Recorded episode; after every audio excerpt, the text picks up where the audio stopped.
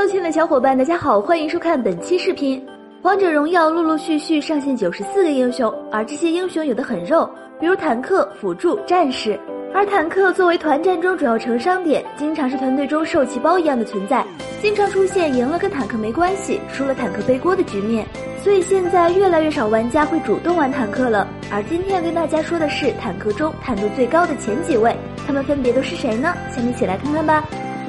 Top 三白起，前期白起其实很脆，但到了后期，当白起的血量堆起来的时候，白起的坦度其实不容小觑。由于大招有嘲讽能力的缘故，白起可以控住对面二点五秒，并且白起的被动有减伤效果，一技能也有回血效果，所以白起不容易被对面秒杀。Top 二张飞，最最常见的坦辅张飞给所有人的印象就是肉到发麻，不过这是开启大招后的张飞，而且开大过程中还有控制效果，这才是最关键的。不过由于张飞没有免伤机制，所以碰到吕布、马可波罗还是会非常难受。Top 一项羽。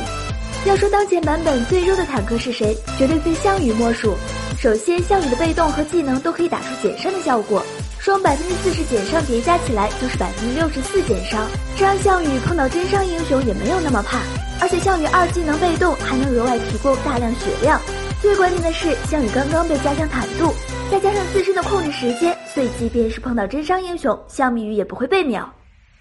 好了，本期视频到这儿，小伙伴们可以关注我们，喜欢的话可以点击收藏或者点赞哦，下期见，拜拜。